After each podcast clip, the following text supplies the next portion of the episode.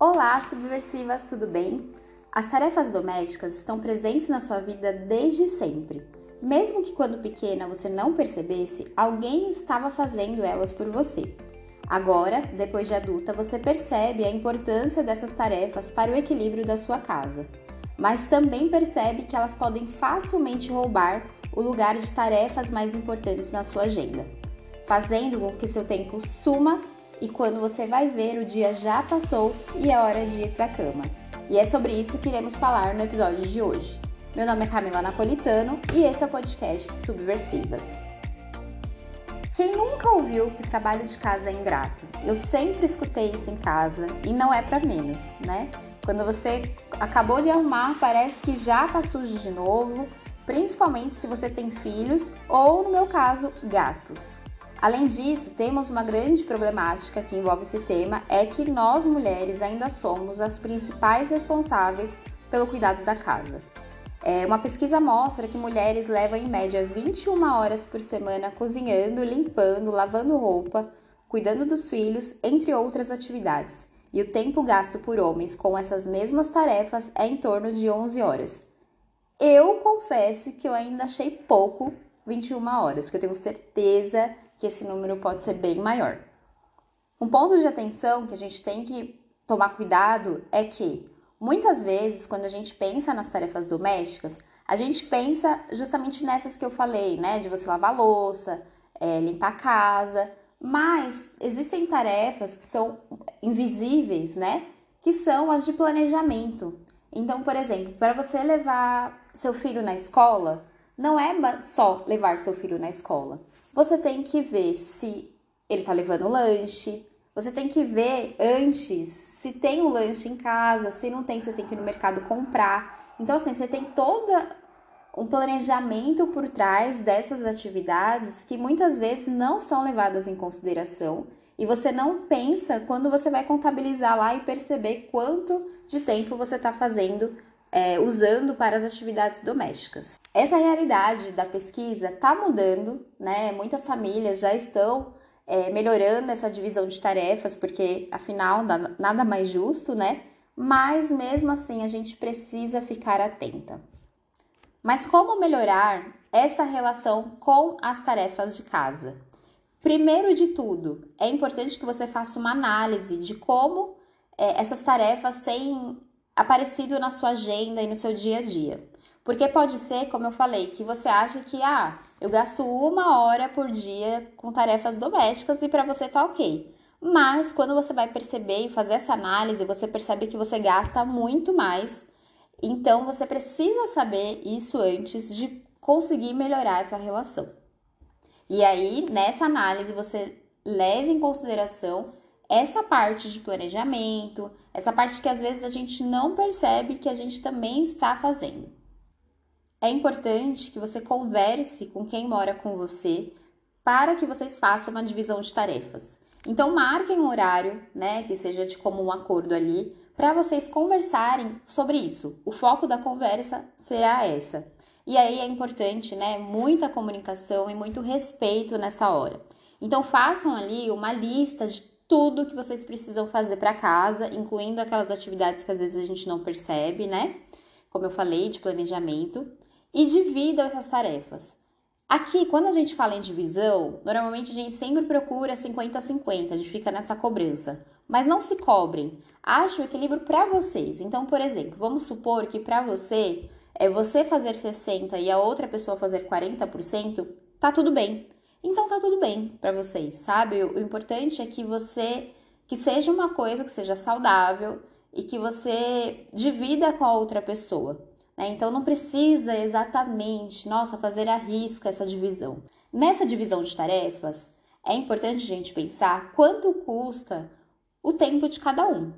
Porque muitas vezes é, a mulher que é dona de casa, ela pensa que o tempo dela custa menos só porque seu marido trabalha fora. Mas você tem que pensar que seu marido trabalha fora e tem condições de ganhar um salário ma é, maior porque tem alguém cuidando das coisas de casa para ele. Então, você tem que pensar que o seu tempo também custa muito. E aí, pensando que o seu tempo custa muito, você consegue respeitar mais a sua vida para que você faça outras coisas. Porque se você pensar que seu tempo sempre custa menos do que ele, provavelmente você vai colocando muitas coisas para você fazer, ele fica com pouca coisa e você não vai conseguindo fazer as coisas que são importantes para você. Inclusive, tem uma frase da Clarissa Píncola Estes, que é do livro é, Mulheres que Correm com os Lobos, que fala assim: Já vi mulheres insistirem em limpar tudo em casa antes de sentar para escrever. E sabe que é uma, uma coisa engraçada? A arrumação da casa nunca acaba. É uma maneira perfeita de parar uma mulher. Eu amo essa frase porque ela fala exatamente o que acontece. Como a gente tem essa questão né, das tarefas domésticas nunca acabarem, às vezes é muito confortável é, a gente ficar só nessas tarefas e não fazer as coisas que a gente realmente quer, né? Por N motivos. Então é legal a gente fazer um planejamento para que a gente consiga focar nas coisas que também são importantes pra gente, né? Aqui eu não tô falando para deixar a casa suja nem nada do tipo, né? É, como eu falei no começo, as tarefas são importantes para o equilíbrio da casa, mas não só elas. Né? É interessante que você não deixe que seu tempo seja tomado por elas. Então, depois de fazer essa divisão de tarefas, é importante ter um planejamento.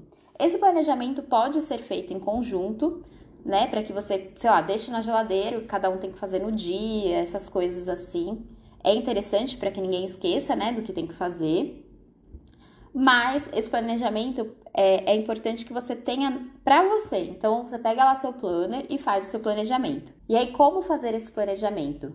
Coloque já na sua agenda as atividades que você tem que fazer. Então, por exemplo, ah, eu combinamos que eu vou fazer é, lavar roupa uma vez por semana.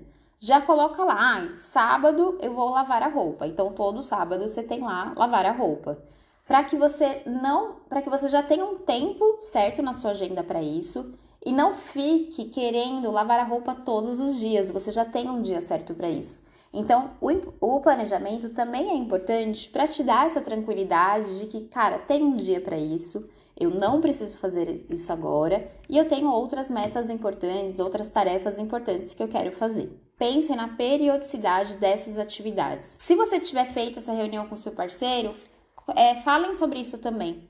Né? O que, que é importante para cada um dentro dessa divisão de tarefas? Então, ah, para mim, eu tenho que, a gente tem que lavar roupa uma vez por semana, ir no mercado uma vez por mês. Já pensa nisso, porque aí já fica mais fácil de você, de não acontecer de um cobrar o outro e tal, porque vocês estão bem alinhados. Por isso que eu falei que a comunicação é muito importante nessa hora. Se você mora sozinha, é, pense nessa periodicidade que é bom para você e também vá testando. Quando eu comecei a morar sozinha, eu tinha lá, é, eu fiz de um jeito, a periodicidade de um jeito, e aí eu comecei a perceber que não estava funcionando. E aí eu fui mudando, né? Então, por exemplo, ah, varrer a casa uma vez por semana. Não, não funciona? Então eu vou varrer a cada três dias, né? Porque aí você vai testando e vendo o que funciona para você. Lembra que você fez aquela análise lá? Então, pensa o quanto de tempo, o que, que você poderia fazer com esse tempo, né? É, cuidar de você mesma, cuidar dos seus projetos, é, cuidar do seu negócio, ficar mais tempo com seu filho. Então, por mais que, que você pense que está tudo certo, né? É, às vezes, quando a gente procura, ah, eu quero mais tempo, às vezes não é ter mais tempo, é realmente cuidar do tempo que você tem. Então você pode planejar melhor essas tarefas domésticas para que você não seja escrava delas. Eu espero que vocês tenham gostado, espero que esse episódio traga mais luz para talvez um assunto que você não olhe tanto porque acha que tá, já tá tudo bem. Fica aqui o convite para que vocês olhem para isso. E depois mandem um feedback pra gente do que vocês acharam desse episódio. Nosso Instagram é arroba. Compartilhe esse episódio, siga a gente lá no Instagram, que é bem importante pra gente ter esse feedback de vocês também. Beijinhos e até mais!